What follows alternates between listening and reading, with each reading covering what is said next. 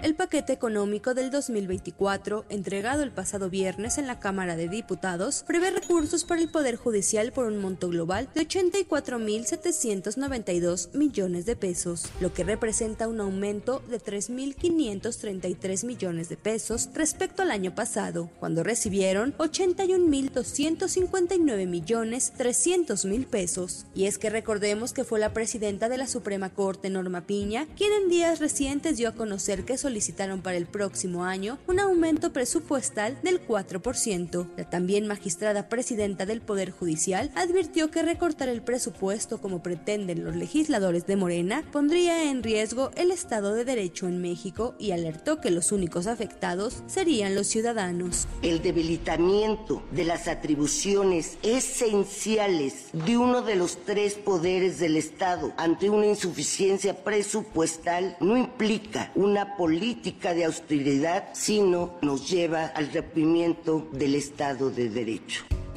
El legislador Hamler García explicó que con el recorte al Poder Judicial pretenden ahorrar entre 15 mil y 24 mil millones de pesos, recursos que serán reasignados a las pensiones de adultos mayores, apoyos para jóvenes y los proyectos de infraestructura del presidente López Obrador. Recordó además los privilegios que tienen los ministros de la Corte, mismos que fueron exhibidos en mayo pasado por el presidente López Obrador en una de sus mañaneras, luego de que tumbaran el llamado Plan B de la reforma electoral que él mismo impulsó. La lista incluía, además de los salarios de cada ministro de poco más de 297 mil pesos mensuales, aporte para la compra de lentes y teléfonos celulares de alta gama, así como el fondo para comer en restaurantes de lujo por casi 724 mil pesos al año y el comedor especial en la corte donde pueden ordenar bebidas alcohólicas. También daba cuenta del pago por riesgo de 640 mil pesos anuales, dos vehículos blindados tipo Suburban con valor de 6 millones de pesos, los apoyos de 22 mil pesos mensuales para gasolina y gastos ilimitados para el pago de peajes, seguro para autos y casa habitación, así como la atención especial para reservaciones en restaurantes, trámites de licencias y visas, además de consideraciones en el aeropuerto, entre otros muchos más.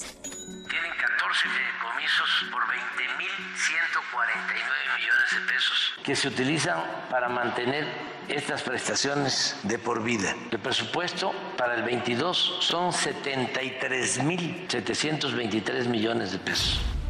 En contraste, el Poder Judicial de la Federación insiste en que los recursos que se le asignan no son suficientes. Si bien entre el 2018 y 2023 el presupuesto creció en un 8.7%, otras instituciones encargadas de la seguridad y la procuración de justicia en el país han tenido incrementos de hasta el 38.13%, como es el caso de la Sedena. En un documento al que tuvimos acceso, se detalla que en 2023 la inversión per cápita para el Poder Judicial fue de 1.8 pesos diarios por cada ciudadano, lo que representa el 0.8% del salario mínimo, mientras que el promedio de los sistemas judiciales en países de Europa es el equivalente a 4 pesos mexicanos per cápita. Nuestro país cuenta con un promedio de 5 personas juzgadoras por cada 100.000 habitantes, mientras que el estándar internacional es de 65 y el promedio de la región latinoamericana es de 18. En tanto, se advierte que de concretarse el recorte planteado por Morena, cuyo sustento se desconoce, el Poder Judicial se volvería inoperante, se violaría la Constitución por transgredir la división de poderes y se estaría atentando contra la independencia judicial.